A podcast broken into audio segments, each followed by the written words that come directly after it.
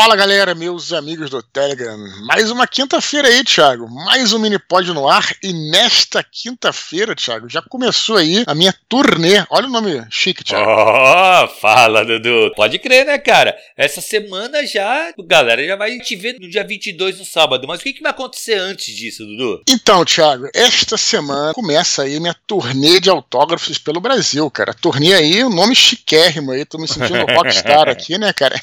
E esta semana eu vou para São Paulo, Thiago. São Paulo aí, cidade que nunca dorme, né, Thiago? Na grande cidade do Brasil aí. E então, cara, só, bom, eu vou falar na verdade, eu tenho uma agenda até grandinha em São Paulo. Então, hoje, quinta-feira, Thiago, olha só, hum. quem tá escutando aí, né, de manhã. Aliás, é, vamos fazer uma coisa diferente dessa vez, Thiago. Excepcionalmente, hoje, é, nessa quinta-feira aqui, que é dia 20, né, cara? Dia 20 de outubro, eu vou publicar o nosso mini pod no mesmo dia no Spotify. Geralmente vai, pra, vai segunda-feira pro Spotify. Sim. Mas hoje, porque eu vou falar aqui a, a, minha agenda em São Paulo, porra, a galera do Spotify que iria escutar na segunda-feira vai perder tudo que a gente vai falar aqui. É verdade. Então, ex excepcionalmente, hoje, 20 de outubro, eu vou publicar também no Spotify na quinta-feira. Na mesma hora que entrar lá no Telegram, também entra no Spotify. Então vamos lá. Agenda hoje, quinta-feira. Daqui a pouco você deve estar escutando de manhã, 15 horas, você liga lá no Aderiva Podcast, né? Que talvez você já conheçam, é do Arthur Petri. Eu vou estar lá, né, batendo um papo com ele e tal.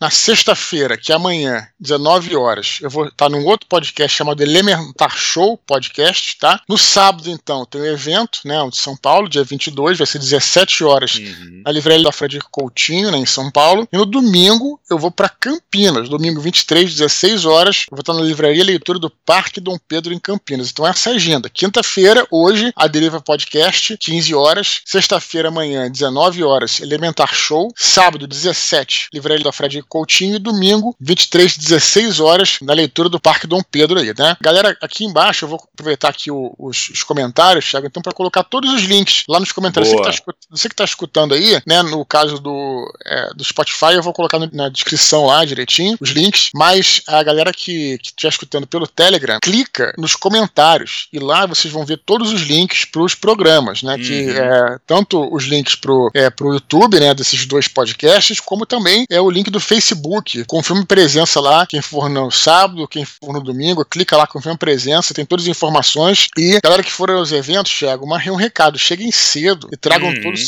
todos os seus livros, né? Vamos chegar cedo aí pra gente poder conseguir o, lugar legal lá. O lugar parece que é grande, mas vai na prática todo mundo se acomodar direitinho, não ter confusão. Exato. Vai ser maneiríssimo, cara. Vai ser tanto, irado, tanto em São Paulo quanto em Campinas domingo. Thiago. Tu vai aparecer lá em São Paulo, Thiago? Cara, com certeza em São Paulo eu estarei lá. Devo chegar por volta de umas 5 horas, lembro do. Talvez chegue um pouco antes, mas 4 e meia eu não vou conseguir chegar muito antes, porque eu vou sair de Santos, né? E eu Sim. não vou poder ir mais cedo. Mas com certeza eu estarei lá. Então, assim, Maravilha. quero ver a galera também, quero cumprimentar o pessoal, quero conhecer o pessoal e Sim. te dar um abraço, claro. Provavelmente o Vilela vai também, né? O Rogério Vilela talvez deve aparecer lá, que ele tá com esse projeto dele, já divulgou, inclusive, né? De livro, né, Thiago? Ele vai fazer um, um, um catarse de livro, ele já, divulgou, inclusive, hum. do livro dele. E a gente tá botando pilha pra ele pra ele também entrar no meio literário, conhecer a galera, né, cara? Exato, então... e o livro dele é muito bom, viu, Dudu? Então, assim, já, Sim. galera já pode gente... se preparando aí que vai ser um belo de um, de um, livro, cara. A gente já convidou, talvez ele vá, talvez não, mas provavelmente ele vai e vai ser muito maneiro. Quem até quiser conhecer ele e tal, então chamei uma galera irado, pra, pra, pra, ir no nosso encontro. Beleza, Thiago? Legal, Dudu. E, cara, lembrando... me fale o resto, né? E as e outras cidades, cara? Vamos lá, vamos lá. Também nos comentários. Na verdade, eu vou colocar isso que é um link maior, eu vou colocar no descritivo, tá? Agenda completa, beleza? Então vamos lá, Rio de Janeiro, 5 de novembro, 17 horas, Livraria Travessa de Botafogo, Curitiba, 12 de novembro, 15 horas, Livraria de Curitiba do Shopping Palladium, Porto Alegre, 13 de novembro, 16 horas, na Feira do Livro de Porto Alegre, Brasília, 19 de novembro, 17 horas, leitura do Pátio Brasil, Goiânia, 20 de novembro, 16 horas, leitura do Goiânia Shopping, Belo Horizonte, 26 de novembro, 17 horas, leitura do Shopping Del Rey, Fortaleza, 27 de novembro, 16 horas, leitura do Shopping Rio Mar, né? Então, de novo, os links estão aqui no, na, nos comentários. Aí também vou deixar a agenda no descritivo do áudio. Beleza, Thiago? Tá perfeito Boa. aí e vai ser maneiro. Lembrando aquela coisa que a gente fala também, outras cidades a gente tenta marcar, tentar marcar alguma coisa no começo de dezembro aí, a gente está tentando. E quem puder ajudar a gente falando do meu trabalho aí, né, para organizador de eventos ou gerente de livraria, vou ter o maior prazer em comparecer. Beleza, Thiago? Legal, show de bola, Dudu. Cara, e o mini pod do Dia das Bruxas? Vai ser publicado agora, né, no final do mês, né? A gente faz isso geralmente, né, cara? Só Sim. dá tempo de você mandar ainda, galera, é o relato de vocês lá que, uhum. que vai entrar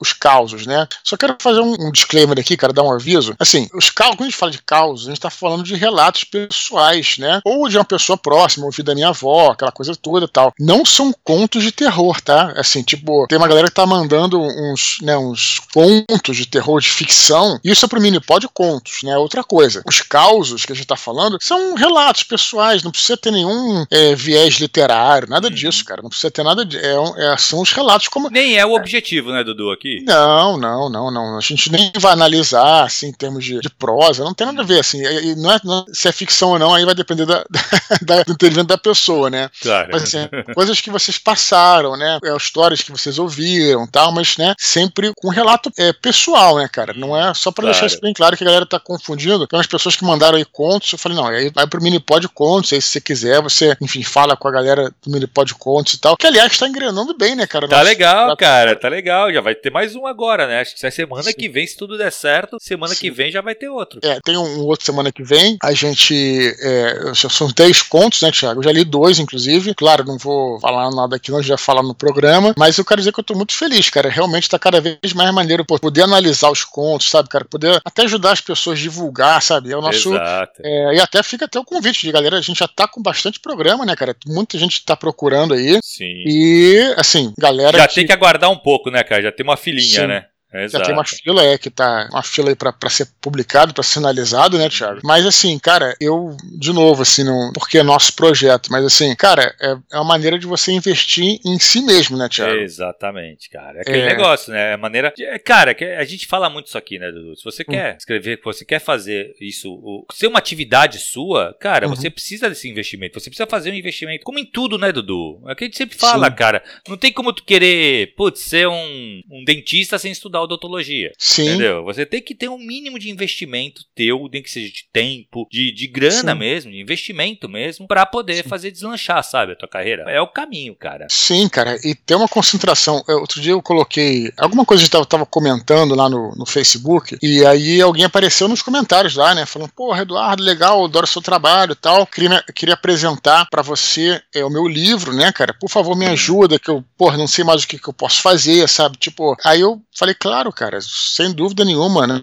Pode, é, a gente, eu botei o link, né? A gente tem esse projeto do Minipod Contos. Vai ser um prazer analisar o seu conto, né? E divulgar. Aí o cara, pô, o cara falou, mas, ah, não, mas aí não, porque tem que pagar e tal. Na verdade, é, nosso, o, é, o nosso investimento, ele realmente é muito baixo, né, cara? Assim, tipo, é uhum. é quase de graça Exato. em termos, assim, de divulgação. E aí eu fico pensando, né, cara, a galera não investe, né, cara? Tipo, é, e, e, e, e mesmo que. Enquanto eu tô falando isso aqui, galera, quem tá escutando aí, aí não é, falando sério, não é, juro, não é uma propaganda do nosso trabalho. É mais um puxão de orelha para vocês entenderem que vocês têm que. Não, não precisa contratar gente, não é isso. Mas tem que ter um mínimo de investimento no seu trabalho, cara, para você poder, né, cara, Exato. ser visto, para você ser divulgado, entendeu, cara? Tipo, hum. então eu fico, assim, às vezes meio pasmo com isso, sabe? Tipo, quando é, eu, eu fui lá, é, tava querendo publicar meu livro, eu tenho, já falei uma história lá que eu publiquei, eu, eu imprimi lá alguns livros na fábrica de, na fábrica de livros lá, e aí gastei uma grana que eu nem tinha na época, mas aí eu fiz uns freelas para poder pegar grana e tal, hum. para poder investir no meu trabalho, exato, entendeu? Cara? Exato. Não era nada milionário, mas assim, tipo, era uma grana que era um pouco grande, mas eu, eu, eu ralei para aquilo, né, cara? Uhum. E, e, é uma parada acessível, né, cara? Então eu fico exato. pensando, cara, os caras, assim, tem uma galera que. E o que me impressionou, e aí, né, eu não tô nem falando nada, eu sei que o cara não fez por mal, eu nem vou falar o nome de ninguém e tal, mas tô usando ele como um case, né, para explicar o que, que, onde eu quero chegar. O cara veio com toda pô, pelo amor de Deus, sabe? Tipo assim, eu, Foda, eu não, né? sei, não sei mais o que eu, tenho, o que eu posso fazer para que. Falei, porra, beleza, cara, faz isso. Tá aqui, e, aí, e, aí, o cara não quis, entendeu, cara? Então, na realidade, eu, eu fico pasmo com essa parada que é, quando foda, é, é, algumas pessoas, né, cara, que pô, tem esse. Parece, cara, que é, na verdade é um, eles estão se boicotando, sabe, cara? Na uhum. verdade, não querem, entendeu, cara? Ou então querem algo muito fácil, aquela famosa história é, de uma palavra mágica que vai mudar tudo. Cara, não existe sucesso sem trabalho, cara. Exato. Não existe sucesso sem esforço, entendeu? E pela terceira vez, eu não tô falando isso pra galera participar do Mini Pod Contos, é pra vocês pensarem que vocês precisam investir em vocês, cara, o mínimo. Exato Exatamente, exatamente. Tem que, cara, é. pra ser uma coisa séria, né, Dudu? Eu não sei. Claro. Pra, pra, mim faz tanta lógica, cara, que eu não consigo pensar. Que nem esse caso desse cara que você falou. Pra mim, quando tu me contou. Só, foi... só deixar claro que não tem nada contra o cara, entendeu? Não, claro que não. Inclusive, que não. Inclusive eu, inclusive, eu acho que. Eu tenho certeza que ele não fez numa maldade, entendeu? Eu tô, eu tô falando justamente aqui pra exato. desconstruir o que se passa na cabeça dessa galera. Entendeu? Exato, exato. Não, então, mas quando tu me falou, eu pensei a mesma coisa. Eu falei, cara, tá, mas até onde então tá essa vontade, sabe? De querer mesmo, né? Porque assim, pô, porque, cara, não é. Vamos lá, o mini pod contos é um preço muito, muito baixo, cara. Não tem sim, lógica, né? Sim. Mas tudo bem, mas que não seja, não, não quero ser lido ao vivo tal. Eu quero. Cara, beleza, mas vai fazer, eu não sei, fazer um curso. Então pega alguma coisa, é, compra um livro de, de, de hum. escrita, hum. sabe? Do sim. Assis Brasil. Então, assim, tu tem que investir, não adianta. Tu vai ter que investir na sua carreira, cara. Isso aí é, é essencial para qualquer se, coisa, gente. Se você não investir em você, ninguém vai. Exatamente. Você tem que ser o primeiro, você é tem que ser o primeiro a fazer isso. Né? Exatamente. Né? Isso em qualquer área, não precisa ser literatura, uhum. não precisa ser nada. Beleza, Thiago? Beleza, Vamos Dudu. lá? Bora pros e-mails, cara. Vamos nessa. Primeiro e-mail de hoje do Reives Lorenzoni Batista. Ele fala assim: Bom dia, Eduardo. Tudo bem? Estou escrevendo meu primeiro livro de maneira independente e, obviamente, diversas dúvidas surgem tanto no processo de escrita quanto na logística que envolve tudo relacionado a publicações. Minha questão é referente ao tamanho do livro. Já estou com quase 45 mil palavras e considero que estou mais ou menos na metade da história que eu gostaria de contar. Obras como Harry Potter possuem uma única história enorme ligando os livros como um fio condutor, mas muito bem fechadas, enquanto a série O Nome do Vento já entregou dois volumes, mas totalmente abertos, deixando o gosto na boca de que ainda há muito para ser contado. Vale mais a pena fazer um livro maior, mas que traga uma história já mais completa, com opções de expandi-la em livros futuros, ou melhor seria em dois ou três livros menores, mas com finais em aberto, correndo o risco de dar essa impressão de estarem incompletos, ainda que se use o final como um excelente gancho para o próximo. Agradeço desde já e, independente de sua fé, te desejo tudo de melhor através da minha. Deus te abençoe e grande abraço. Beleza, Raves, ou Rives, como é que fala isso, Thiago? Eu não é sei, cara. Eu acho que é Raves, viu, cara? Raves, perfeito. É. Cara, eu, a resposta é objetiva nisso, né, cara? Eu, se você é um autor, né, que está estreando, um autor iniciante, não tem a menor dúvida de que o ideal é você fazer um livro fechado, né? Que, uhum. olha, você tem é, mil é, exemplos disso, eu posso dar dois, né? O próprio Harry Potter, que ele citou aqui, uhum. e no cinema o Star Wars, que é um, porra, um, o maior blockbuster que já foi feito, e o primeiro Star Wars, ele, Guerra nas Estrelas, ele fecha, né? O final ele é fechado, pode ter exato. continuação, mas, mas tem fechado. Mesmo quando o cara tem um cacife grande no mercado, pô, por exemplo, é o caso do Bernard Corda, né, cara? O cara tem um cacife, realmente, uhum. mas mesmo ele, tem muita gente que para de acompanhar, porque, pô, cara, o cara vai lançar 13 livros, sabe, cara? Uhum. Então, então, mesmo ele, né, cara? Eu, no meu caso, por exemplo, até que é bem emblemático nesse sentido, foi curioso, porque o Santo Guerreiro, você sabe, né, era para ser um livro só, acabei dividindo em três e tal, mas mesmo assim, né, é, mesmo eu, eu tendo algum, uh, alguma experiência no mercado, já ter algum nome como escritor, eu tive aquela coisa de que cada livro ele é independente. Você pode ler em ordem, mas você pode pegar uhum. o terceiro e você vai entender direitinho, né? Porque realmente é, é isso, né? Você a distribuição de livros quando sai os os três, os quatro, às vezes o cara só encontra o quarto, o quinto, não encontra os outros. Aí, Exato. aí você perde a venda, sabe? Então tem, tem bastante disso. No caso dele aqui, para apresentar para a editora, a editora vai considerar essas coisas, sabe, cara? Então, uhum. quando você fala, pô, tem um livro aqui que tá fechado e tal, beleza. Agora, a gente já falou muito sobre isso aqui, né, Tiago? Exato. Você apresenta o livro, fala, olha, vão ser três, quatro, isso aí é uma coisa bem ruim para uma editora, para um autor novo. Claro que o autor que está estabelecido é outro, outro processo, é, né? Exato. Então, eu acho que esse e-mail aí tem essa resposta, para mim, bastante objetiva, Thiago. Sim, na verdade, acha? cara, assim, eu, engraçado, eu tive essa, essa discussão há pouco em aula. Uhum. A gente estava falando de finais e, e, veio essa, essa questão. Cara, e eu acho que tudo vai depender de que estágio você tá na sua carreira de escritor. Tá? Uma coisa é o Dudu lançar uma série de três livros, uma trilogia. Por quê? Porque, cara, é lógico que ele já vende bem, já vende um histórico de vender bem,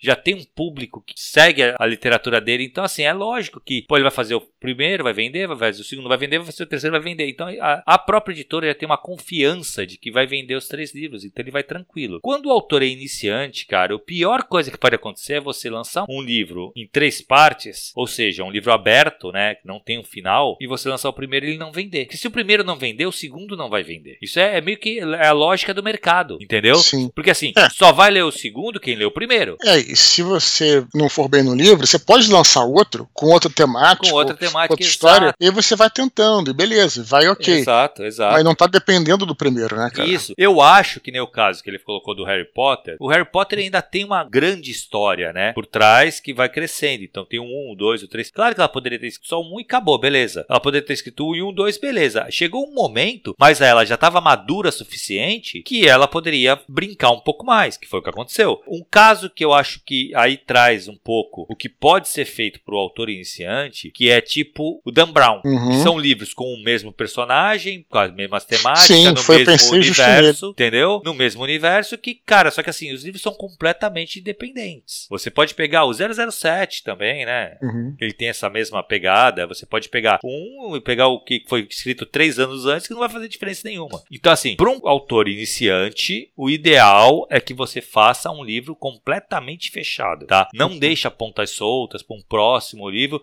porque talvez esse livro não exista, uhum. tá? E aí o teu, o teu leitor, vamos pegar um exemplo, você fez, fez vendeu o livro 1, vendeu pouco, vendeu lá, vai, não sei quantas cópias, fez lá um, alguns leitores, a editora acha que não vale a pena lançar a sequência, então você não lança a sequência. Se você lançar um outro livro, esses poucos leitores que leram o primeiro não vão querer ler esse próximo, uhum. porque vão estar tá falando, pô, tá louco, o cara lança, vai lançar, não, não lançou a continuação, entendeu? Então assim, você uhum. perde os poucos leitores que você levantou. Então o ideal é que você pense em livros fechados e outra, uma coisa que eu tô vendo assim, tô reparando que é o, o a tendência de mercado. Escritor iniciante, escreva livros com 250, no máximo 300 páginas. Uhum. Tá? E fechado, um livro só. Uhum. Esse é a melhor uhum. chance de publicação. Excelente. Beleza, Dudu? Muito bom. Tiago aí trazendo, então, parte prática aí da, do mercado, que eu conheço menos, você conhece mais que tá em editora, tá envolvido com isso, é, né, cara? Que, na então, verdade, é isso, é, então, e tem, a galera tá assim, tem, tem esses movimentos no mercado mesmo, né? Sim. E tem lógica, você para pensar, faz toda uma lógica. Porque o, o editor ele investe em você, né? Claro. E ele vai investir, ele quer investir o mínimo possível. Claro que ele quer publicar o teu livro, só que ele quer gastar o mínimo possível até para ver se você emplaca. Você emplacando, ah. aí aquele negócio, gente. Depois que você vendeu, as regras mudam. Sim. Entendeu? Porque aí é outra coisa, aí é outro tipo de, de jogo, sabe? Uhum. Mas enquanto você é iniciante, o ideal é que você trabalhe nesse universo aí, que é mais chance, né? Você aumenta as suas chances de publicação. Muito bom. Beleza? Próximo e-mail, Dudu. Bruno Pinho, 30 anos, de Porto Alegre, Rio Grande do Sul. Ele fala assim: Bom dia, tarde ou noite, Eduardo e Thiago. Entrei este ano na confraria e já estou terminando de ouvir todos os mini pods no Spotify. Passo as horas escutando no trabalho. Durante essas horas, pouco ouvi falarem sobre romances de Christopher Paolini, em especial O Ciclo da Herança, o Eragon, que foram os livros que me iniciaram no mundo da fantasia. Quando li o primeiro, tinha entre 14 e 15 anos. Achei fantástico, me prendeu como nenhum outro livro, mas quando li o último livro, já estava com 20 anos e havia lido A Guerra dos Tronos, não fazia muito tempo. Nesse momento, já achei a história um tanto infantil. Li o livro mais para finalizar a série do que pela história em si. Gostaria, portanto, de trazer para a discussão esse hiato entre o início e fim de uma série de livros. Quando esse intervalo é muito grande, há risco de perder leitores. O primeiro livro, Eragon, foi lançado em 2003, já o último, Inheritance, em 2011 e acredito que no Brasil somente em 2012. E aproveitando o e-mail, gostaria de registrar que estarei na Feira do Livro de Porto Alegre para conhecer o Eduardo e pegar uns autógrafos dos meus livros. Estava a tempo para perguntar quando viria ao Rio Grande do Sul. Um abraço, Bruno. Porra, excelente. Cara, esse e-mail dele aqui nos dá, nos dá a chance de falar uma parada que. Eu já falei sobre o, Aragorn aqui, mas me dá a chance de falar uma coisa que eu considero muito importante, cara. É quando você tem uma adaptação é ruim, é, isso acontece com tradução também, mas não vou nem entrar nessa história porque eu tô falando mais de filme ou até de série, cara. É, é um pouco delicado, cara. Assim, porque você pode, inclusive, afastar as pessoas da Sim. obra original. Isso é pouco. É, é, importante falar isso, porque tem gente que acha, né, que ah, um, um filme, porra, vai sempre trazer mais leitores para sua obra, e pode ser o contrário. Também tem esse efeito, né? Eu digo que é um dos fatos de eu não ter lido Aragon, e eu acredito que seja bom, né? Eu dou totalmente o benefício da dúvida, e, e na verdade uhum. acredito, né, no, no, próprio Bruno e pessoas que falam também que o livro é bom. Eu me lembro que é, eu fui ver o filme, na verdade, né? O filme é muito muito ruim. E foi até engraçado, porque eu me lembro claramente do dia que a gente foi ver esse filme, tava uma galera. Era uma época que, inclusive, não tinha tantos filmes de fantasia, né? E a gente, pô, se preparou lá pra ir, inclusive, né? No cinema lá na Barra, pra quem conhece o Rio, a gente mora na Zona Sul, né? E a gente pegou o carro, se preparou, pô, vamos ver um filme de fantasia e tal. E a gente foi uma galera, estacionamos, tal, etc. E aí filme era muito ruim, cara. A gente não conseguiu digerir o filme, sabe? Uhum. E a partir dali, para mim, é, se apagou qualquer menção ao Eragon, sabe, cara? Uhum. Que talvez eu tenha sido um pouco exagerado, mas, cara, o filme foi tão ruim que eu não consegui enxergar algo de, de bom ali em, em, em ler o livro, entendeu, cara? Uhum. Eu só tô falando isso para colocar essa questão, porque eu vejo muita galera até que sempre, e a galera faz mó carinho, né? Às vezes pergunta em, é, em eventos tal, quando é que vai ter adaptação de série, né? Dos Batalha do Apocalipse, Filhos do Éden, etc. E eu falo, cara, quando é, eu achar que tem alguma coisa que possa render, porque se for para fazer uma porcaria, é, é melhor que não Melhor tenha, não fazer, claro, lógico. Essa é minha opinião. Tem gente que pensa diferente. Tem gente que acha, não, pode ser qualquer coisa ruim, que aí vai o nome vai vai pra mídia e tal, e vão vender mais. Eu discordo. Pô, eu perdi, né? Talvez, claro, nunca é tarde, né? Mas talvez eu tenha perdido aí a chance de ter lido um bom livro por esse motivo. Sim. O Eragon foi um dos livros que chegou aí junto com, talvez um pouquinho depois do Harry Potter e tal, e tinha coisa do dragão e tudo, né? Uhum. E, e, até tinha uma propaganda. Propaganda não, falavam que o garoto começou a escrever quando era muito novo, né? Com 15 anos, parece que tem uma história dessa. Eu não entrei sim, muito sim, nessa sim, história. ele era bem novo, pode crer. E acho que era italiano, coisa assim. Uhum. Enfim, e é isso. Conta essa parte do, do hiato que você tem entre o fim de uma série. Cara, é, é realmente eu acho que dizem, né, que é você que leu tudo, Thiago, que a J.K. Rowling foi mestre nisso, né? Porque ela começou os livros é, sendo um pouco infantil, né? Assim, Uhum. mais infantil. À medida que os livros foram progredindo, as próprias leituras foram crescendo, ela foi acompanhando esse crescimento, né? Uhum. Eu acho que, não sei, talvez possa ser uma, uma ideia aí, não sei. Não,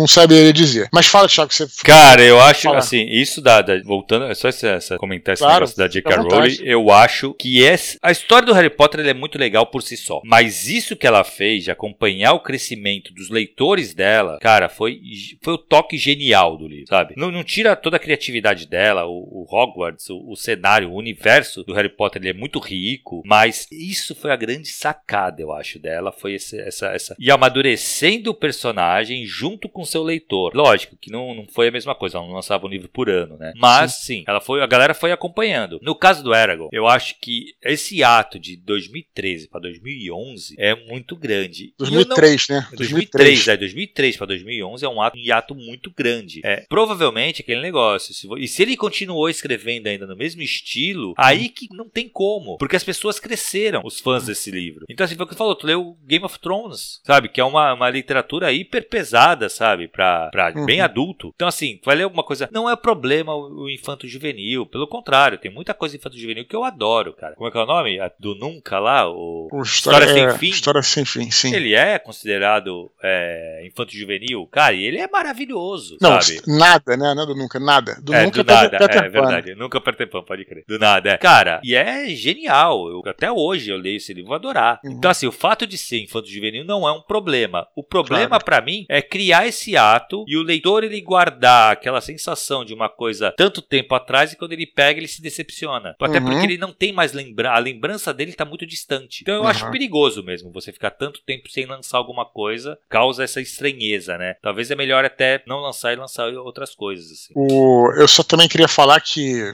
a questão da, da J.K. Rowling, às vezes eu pe- eu penso um pouco nisso, né? Sob um ângulo que a galera é, não aborda, eu vejo, né? O pessoal fala que ela teve essa genialidade, que foi realmente a genialidade, de ir é, amadurecendo, né? As obras à medida que ela foi escrevendo. No entanto, e a pessoa fala, pô, mas para acompanhar os- o público leitor, eu acho que deve ter sido isso mesmo, mas também, sabe o que, que eu penso às vezes, cara? Que talvez a história tenha pedido isso, você tá entendendo? Porque você escreve, você escreve um livro, o primeiro livro, e o que tá naquele primeiro livro é tudo muito circunstancial, entendeu? Quer dizer, você tem a história fechada e, e, a- e- e aquele world building, aquele mundo, ele serve para aquela história pequena que ela tá contando. Sim. À medida que ela vai expandindo Hogwarts, o, o mundo dos bruxos e tal, é, vai começando a ter necessidade de você criar mais mecanismos dentro do mundo, quer dizer, mais padrões dentro do mundo, e, enfim, e mais. é, e algo que, algo que sustente a verossimilhança da história. Você entende o que eu quero dizer? sim, sim, eu sim, quero sim. chegar? Tem tudo a ver. né? Porque realmente você ali no primeiro livro era uma visão é do próprio Harry, né? Mas quando você começa a pensar que existem adultos, por exemplo, bruxos, né? Cara, não vai ficar naquela coisinha de, Exato. de- de trouxa ou não trouxa. Eu entendi que o, o termo não é, não é um problema, é um apelido, né? Uhum. Mas assim, claro que vai qualquer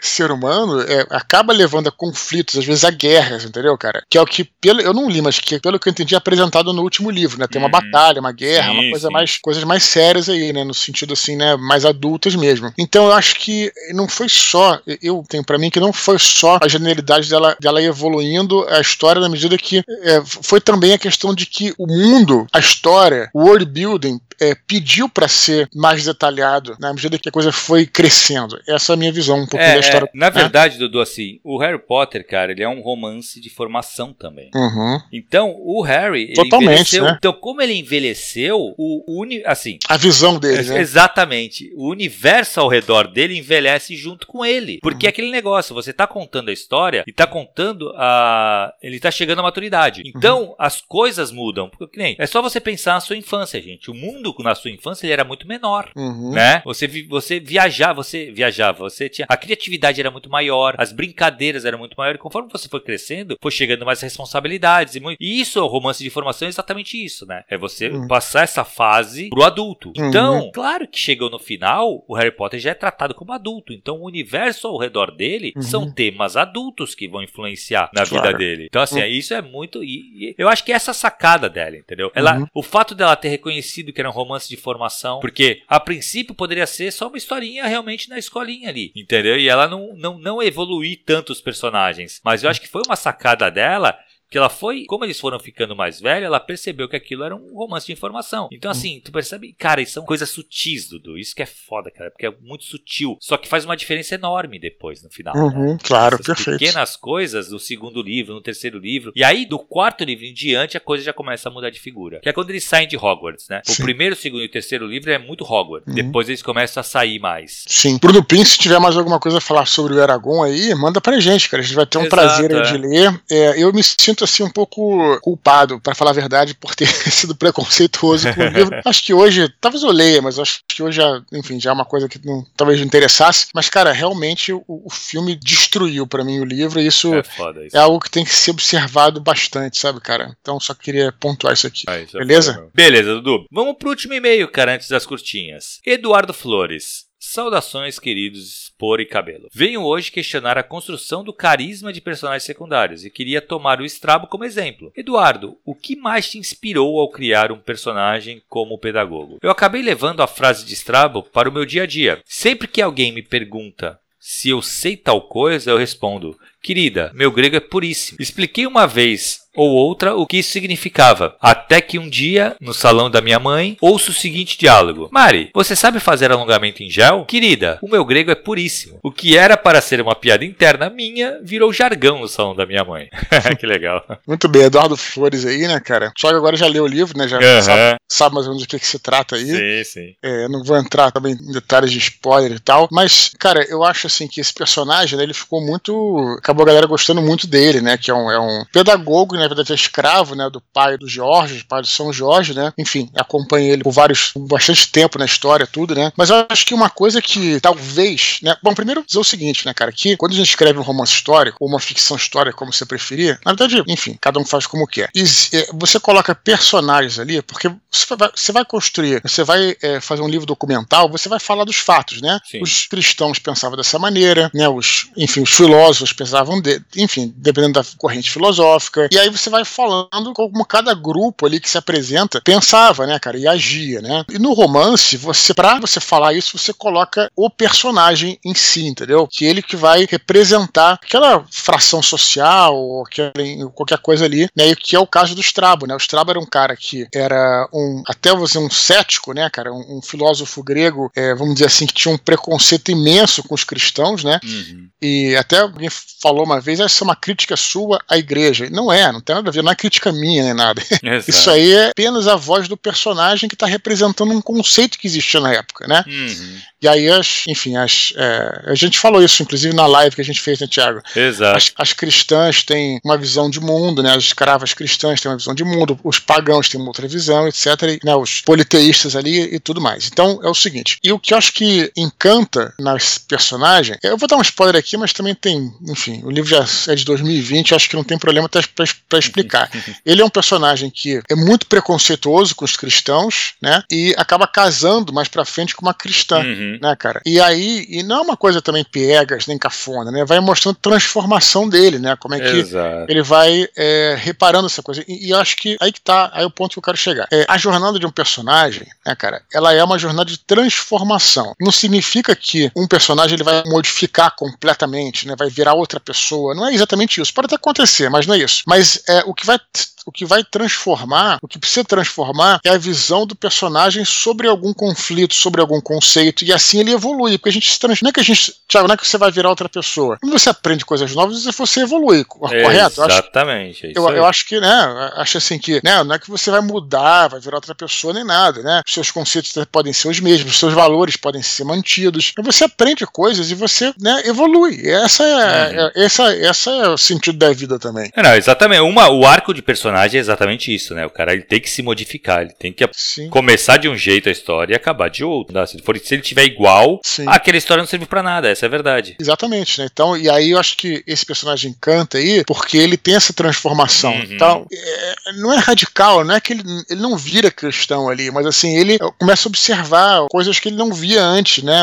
E, por causa do mundo dele que era fechado, apesar, uhum. apesar de ser um filósofo. Olha só coisa interessante, né? Então, essa frase que, ela, que, ela, que ele coloca aqui, é, é, o meu grego é puríssimo e tal, é, é, foi um momento de arrogância do Strabo, Exato. quando a Jocasta, que né, depois vira mulher dele, vem falar com ele, e aí você fala grego, aí ele, claro que eu falo, pô, tipo, eu nasci em Atenas, pô, meu, então eu não tenho sotaque nenhum, então ele era um cara arrogante, mas também um arrogante de bom coração. Também Sim. acho que você trabalhar com forças dúbias, né, acho interessante também, porque ele é um cara que é, parece um babaca às vezes, mas na realidade ele tem um bom coração, né? Se ele fosse 100% uhum. babaca, talvez não fosse tão interessante. Se ele fosse 100% eh, virtuoso, talvez não fosse interessante. Mas você usar conflito na própria personalidade de algum personagem é algo que torna esse personagem muito rico, na minha Exato. opinião. Exato. Então esse é o comentário que eu tenho sobre o Strabo. Acho que você já pode comentar depois de ter lido o livro, né? Cara, eu gosto muito de Strabo, já te falei isso, né? Achei, achei o Strabo um personagem muito foda. E eu acho que isso que tu comentou é o que realmente faz ele ser um personagem muito foda. Essa transformação, esse, o fato de ele ser arrogante e ao mesmo tempo um cara bondoso, você percebe isso na, no tratamento que ele tem com o Jorge, né, cara? Ele trata o Jorge como um filho. Ele, lógico, ele, ele tem o dever de, de servir ao, ao, ao Jorge,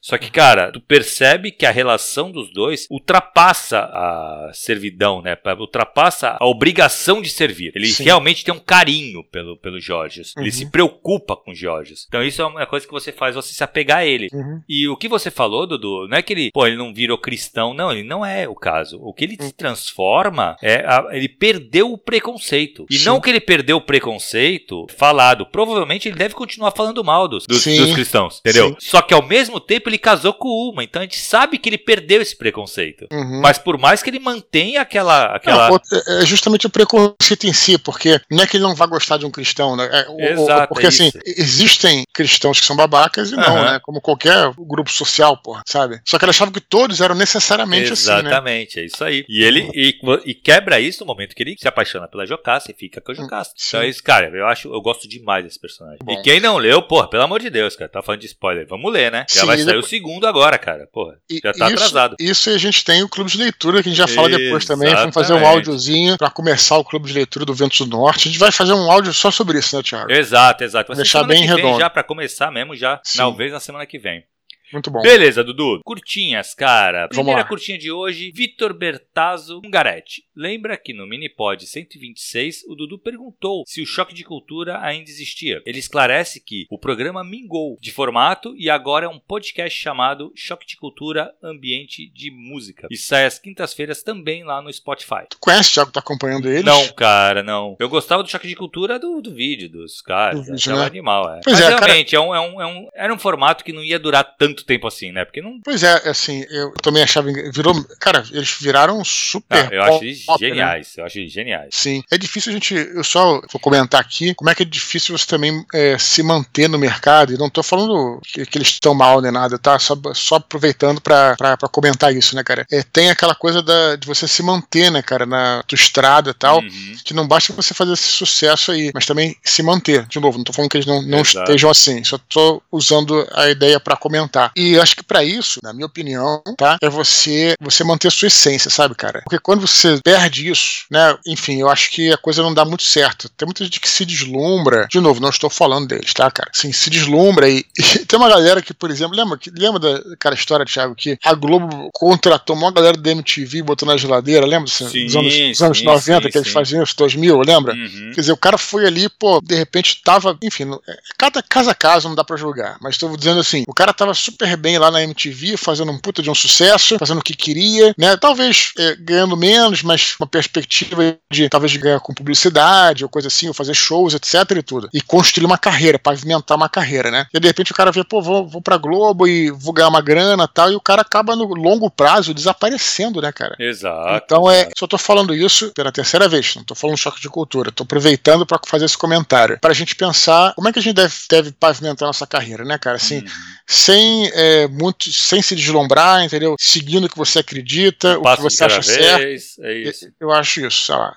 é, se na verdade, assim, eu sei que os caras eles têm uma, uma estrada bem longa já, né, cara? Não é, não é, o choque de cultura não é, não foi o primeiro projeto deles. E sim. assim, são, eu gosto demais. Eles têm uma comédia que é muito difícil de sim, gente encontrar. E eu acho, cara, não sei, eu não conheço esse podcast, mas eu fiquei até curioso pra, pra, uhum. pra escutar. É uhum. É que eu acho que a cara deles, tudo bem, pode funcionar em podcast, mas a cara deles é vídeo, cara. Porque a expressão sim.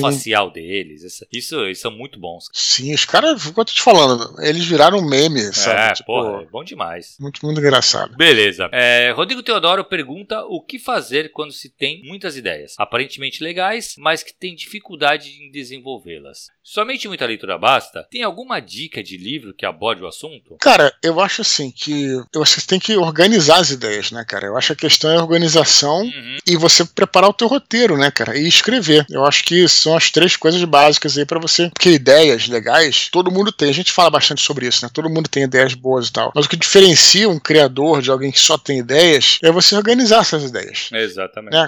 É, tem várias dicas de livro, mas assim, eu acho que você poderia, até para começar, cara, é, escutar aqui, a gente tem o Desconstruído 12, que a gente fala sobre isso, né, cara? Uhum é no Medium lá, que, que é o meu site, eudadospor.com.br, na verdade, o site tem um post que fica permanente lá, que é várias dicas que eu recolho de vários lugares, de vários, de vários podcasts, de vários autores. Convido o Rodrigo a ir lá e dar uma olhada, tudo, para ver se, se ajuda, né? E escutar os programas e, e as pessoas falando e tal. O Leonel tem uma. fala que ele sempre compra, tem aquela história do caderno de ursinho, né? Que ele fala sim, que, sim, ele, sim. que ele compra o caderno mais barato que tem quando vai começar a preparar uma história e para anotar qualquer ideia que venha naquele caderno primeiramente é um caos, né? Você anota as ideias e depois você vai organizando as ideias. Então é um processo que realmente requer organização e, e antes de escrever, de novo, acho que também isso varia para cada um, né, cara? Tem, claro. tem autor que não faz nada. Mas se ele tá, se o Rodrigo tá com esse problema, ele tem que organizar tudo numa caderno de pautas e tal, e depois colocar ali para depois organizar. E ver o que, que vem primeiro, faz o organograma, Filtra, filtra pega as ideias, corta as que não estão boas, e aí você, uhum. vai fazendo o roteiro da tua história, né? Então acho que a palavra-chave pro Rodrigo Rodrigo é organização. Eu acho que é isso. É, cara, na verdade, assim, uma coisa que é legal falar, quando a gente fala de ideias, vem, isso me dá um choque, cara. Porque assim, o que a impressão que dá que a galera acha, pode ser que não tenha nada a ver com isso, tá, Rodrigo? Mas assim, uhum. que a galera acha que uma grande ideia vai gerar um grande livro. Não, cara, nenhum livro, nenhum grande livro é uma grande ideia. Uhum. Normalmente são várias boas ideias, entendeu? Não dá nada, nenhuma grande ideia não sustenta um livro. Então assim, são todo livro são várias boas ideias. Lógico, tem uma ideia inicial, aquele estalo, né, que é por onde você começa a trabalhar e desenvolver e aumentando, né, e criando o livro. Ele pergunta se tem algum livro que aborde o assunto, cara, eu não conheço e me deu até ideia de talvez escrever alguma coisa nesse sentido, cara, no futuro. Porque assim, eu acho que realmente essa essa parte de organização do, do, de um livro, falta alguma coisa mais concreta, sabe? Uhum. No, no, no, mercado. Eu não lembro de ter nada assim, de ter visto nada assim. Mas, cara, eu, eu não acho que tu, se tu tem problema de trabalhar as ideias, eu, duas coisas que eu escuto bastante, Dudu, que é esse negócio de, ah, ideia que eu não consigo desenvolver, uhum. ou aquele negócio, eu tenho muitas ideias e eu vou, eu trabalho uma ideia, daqui a pouco vem uma outra ideia, eu largo essa e vou pra outra. Isso mostra, assim, que você não tá sabendo se organizar, foi o que tu falou. É. Não tá sabendo pegar essa ideia, jogar no papel papel. Porque assim, quando tá na nossa cabeça, é tudo caótico. Você Sim. só vai conseguir ter uma visão clara do que você. da sua ideia quando você colocar ela no papel. Esse filtro que organiza. Cara, isso, é, isso, é tão importante, já que você está falando, porque, cara, é, realmente a escrita, não só para quem escreve, vamos lá, uhum. ela é a materialização da coisa, entendeu, é cara? É isso, é isso. Então você precisa escrever. Por isso que, galera, é por isso que, porra, cara que faz stand-up comedy, o cara escreve as piadas, uhum. né, cara? Aí você vai falar, pô, piada é um negócio que é até meio ridículo você escrever uma piada, né, cara? Piada é uma coisa que sai da tua boca e tal. Não, cara, pra você, pra, pra aquilo se solidificar em um trabalho, isso tem que ser escrito. Exato, né? O, o exato. Chico Anísio, outro dia eu tava vendo alguma coisa sobre o Chico Anísio, eu acho que o Nísio Neto falando sobre ele, o filho, né, dizendo que ele, Chico Anísio ia pra, pra casa dele de Petrópolis, já de Correias, e ficava escrevendo piada, escrevendo, escrevendo, escrevia mesmo, tinha que uhum. escrever. Hum. Porque você pensa pro piada, o cara, ah, o cara guarda na cabeça e tal. Não, cara, o cara, você tem que escrever. Se até piada você escreve, projeto, é, eu falo isso, cara. Eu, eu já te falei várias vezes, inclusive, que naquele meu curso que eu ministrava lá, que eu lecionava, sinopse. Primeiro, primeira aula, escreve uma sinopse de três uhum. parágrafos, os caras tinham que fazer e faziam, e aquilo solidificava o início da história que eles estavam anos para tentar desenvolver, porque estava só no plano das ideias. Então você Exato. tem que botar no papel. Realmente, isso aí é uma, é uma verdade, cara.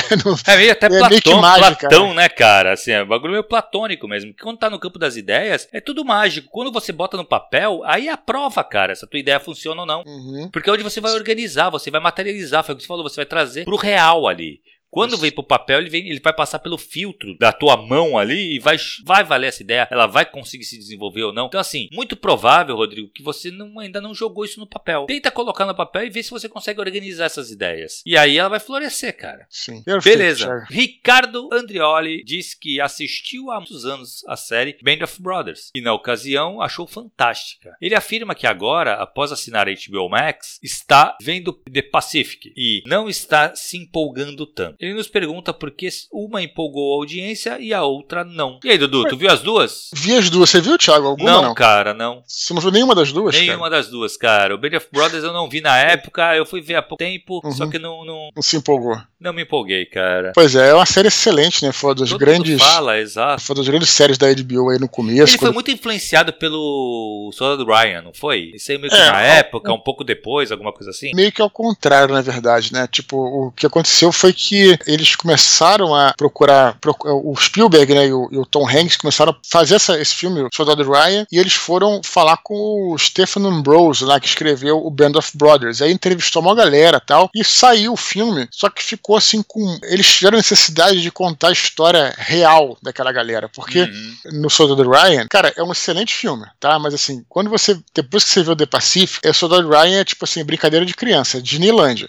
Porque você, assim, a verossimilhança, cara, tipo, é, é uma coisa impressionante. Tipo, você acha que aquilo ali. Porque é meio que uma historinha, né, cara? Tipo, o soldado Ryan, sim, você sim, chega sim. lá e tem toda aquela coisa, né? O alemão malvadão, e aí o cara volta no final, salva. Tem toda uma história assim, sabe? Tipo, e aí, quando você vê o Band of Brothers, cara, tu vê a realidade. Os alemães sejam bonzinhos, logicamente que não. Mas, por exemplo, só nesse aspecto, por exemplo, pô, eles falam lá, cara, é muito humano. Os caras falam que quando começou a guerra, quando eles, pularam lá na, lá na Normandia, matavam o alemão pra caramba, lá vai chegando pro final da guerra, eles começam a ver que os caras poderiam ser pessoas que. Os soldados, né? Exato, falando, lógico. Tô falando de cúpula nazista, não é disso. Os soldados, né? Porra, poderiam ser pessoas que caçariam com eles, e sabe? Tipo, uhum. é outra. Pô, logicamente tem 10 horas para contar a história e no filme tem duas, né, cara? Então, Sim, só claro. para Então, é, eles fizeram um treinamento todo. Então, na realidade, eles procuraram esse cara, é, é, porque ele tinha, na verdade, esse Steven Browse, que escreveu o livro Band of Brothers, ele procurou, para escrever o livro, ele procurou os veteranos anos da Easy Company, que era uma Airborne lá, que era uma companhia é, de paraquedistas que fazia uma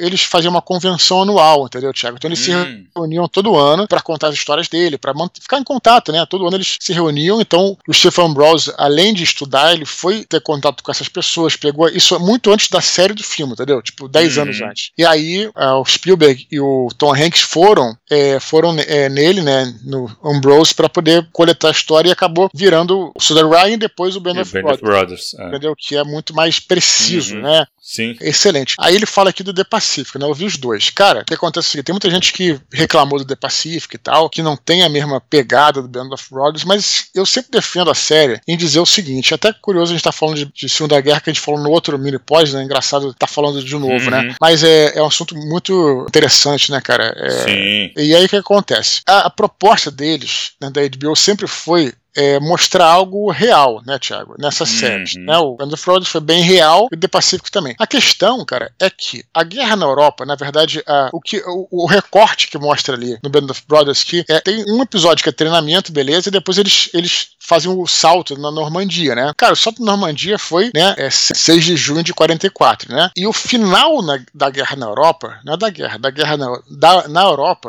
o chamado VA, né, Victory in Europe, foi 8 de maio de 45. Então foi menos de um ano de guerra. Uhum. E era a marcha para Berlim, quer dizer, a marcha, marcha para o leste, né, cara, da onde Sim. eles estão pulados. Então, a atuação desses caras, né, foi realmente uma coisa digna de filme. Se pensar assim no sentido de sentido de urgência de um filme, tá tudo ali, cara. Eles caras fizeram uma campanha atrás da outra, é claro que morreu gente pra caramba, né, batalha, mas Sim, por trás de claro. batalha e tal, mas assim, foi um negócio que eh, foi realmente cinematográfico, entendeu? Tipo, independente de, de, eh, da narrativa da, da série ter mostrado isso ou aquilo, entendeu, cara? Foi, foi realmente, e, e muita coisa aconteceu e tal. Foi bem, bem veloz. E no caso da Guerra no Pacífico, foi diferente. A Guerra do Pacífico, eles começaram a mandar gente em 42. O ataque em Pearl Harbor foi em dezembro de 41. Então, 42 eles já mandaram, né? Então os caras chegaram no Pacífico antes, né, da galera que chegou na Europa e, e voltaram depois. Então, e, e foi uma dinâmica diferente. Como eu tô falando, na Europa era, era um objetivo de chegar a Berlim, né? Então eles foram avançando a linha. No Pacífico foi uma batalha pelas ilhas, né, cara? Pelas ilhas lá do Pacífico e tal. E, pô, os caras às vezes ficavam um ano sem fazer absolutamente nada. Tipo, e aí ficavam em acampamentos estilo Vietnã, sabe, Thiago? Uhum. ficava acampamentos, aí o cara pegava difteria, sabe? Tipo, todo mundo junto, pegava doença e tal. Então, é, e inclusive a galera que foi pro. Aliás, o final, não, não bem um spoiler, mas o final do The Pacific, ele volta, né? É um dos personagens lá volta e tal, e pega um táxi, né, cara, do aeroporto, sei lá, pra casa. E tá meio cabisbaixo tudo. E o taxista fala assim: acho que esse, essa frase ela resume muito, assim, ela é belíssima colocada na, na série. Não, você não precisa me pagar. É, porque eu, tava, eu fui na guerra também, mas é, eu pelo menos tive Paris, quer dizer, ele, ele foi pra guerra. Ah, que legal. É, o taxista foi pra guerra Uhum. e, e ele foi na guerra na Europa. Sim. Então, quando ele voltou, tá pega, a mulherada toda, ele pegava a mulherada toda, porque as mulheres também, sabe, assediavam, os caras Sim, chegavam, claro. tudo. Os caras que estavam no Pacífico voltaram depois, cara. Nego já, a guerra já tinha acabado, meio que, sabe? Tipo, Uhum. não tava nem aí, entendeu, cara? Então, é, foi assim uma, é uma coisa assim meio até deprimente em relação ao que aconteceu na Europa. A Europa foi, pô, cara, os caras visitaram Paris, visitaram Exato, sabe? exato. a Holanda, e aí os Aham. caras iam chegando nos lugares, iam libertando. Eles eram os grandes heróis, né? Eles eram os Exato. heróis. Exato. Cara, exato. no Pacífico, os jap... eles estavam lutando contra os japoneses. A- O povo japonês não queria a presença deles, entendeu, cara? Exato, exato. E aí que tá. Então, quando você vê o The Pacífico, por exemplo, tem um episódio que é todo, Thiago, todo na Austrália. Porque os caras ficam parados na Austrália, sem fazer nada. Aí eles vão lá pro estádio de futebol, se relacionam com mais meninas e tal, etc. Cara, o episódio é isso. Aí, claro que o, o Ricardo aqui vai achar que é chato, tudo, etc. Mas eu, eu acho que se eles não mostrassem isso, eles não estariam sendo é, Fiéis é, ao, ao-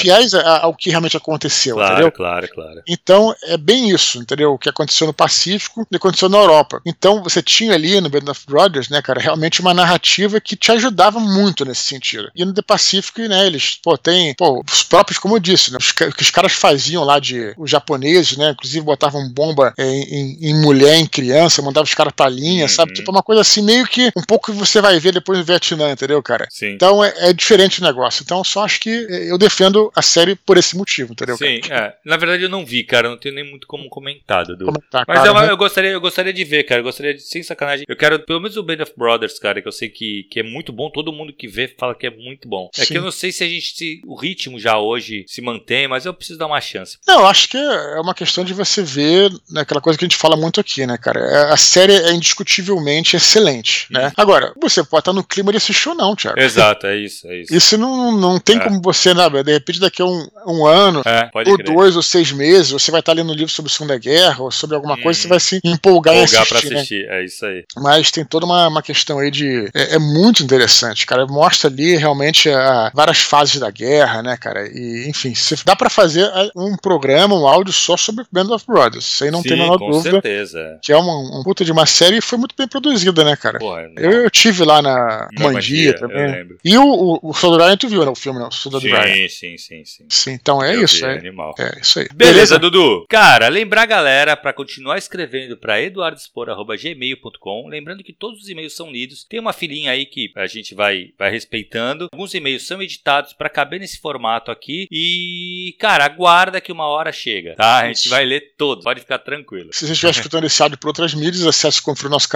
t.me barra E se você se sentir à vontade para fazer qualquer doação para o nosso canal, a chave Pix é eduardospor.gmail.com. E, para finalizar aqui, Thiago, lembrando dos recados, né? Então, hoje, quinta-feira, de novo, esse áudio, inclusive, vai para o Spotify, né? Vocês, uhum. galera, fiquem à vontade para escutar no Spotify as paradas, mas é, não deixe de assinar também nosso canal no Telegram, né, cara? Então, Exato. Então, porque aqui você pode fazer os comentários, você tem acesso a, a, a coisas que não, não, né, durante a semana, né? Então, assim, é a comunidade toda que tá aqui, né? Então, Exato. beleza? Então, assim, hoje, quinta-feira, 15 horas, a Deriva Podcast. Daqui a pouco. Daqui a pouco. Amanhã, é, eu não sei, acho que tem chat lá, bagunça hum. o chat, manda as perguntas lá. Amanhã, sexta-feira, o Elementar Show, né, às 19 hum. horas. Os links estão nos comentários aqui do, da postagem, né? Sábado, dia 22, às 17 horas, lá na Fradique, né? Ele veio da Vira da Fradique, em São Paulo, em Campinas, no domingo, galera de Campinas, apareça, tá? 23 é, às 16 horas. Do, domingo é um pouquinho mais cedo, 16 horas. Vá lá é, almoçar no shopping, 3 e meia vocês aparecem lá. Fechou, Thiago? Fechou, Dudu. Falou, galera. Até semana que vem. Abraço, até a próxima. Tchau, tchau.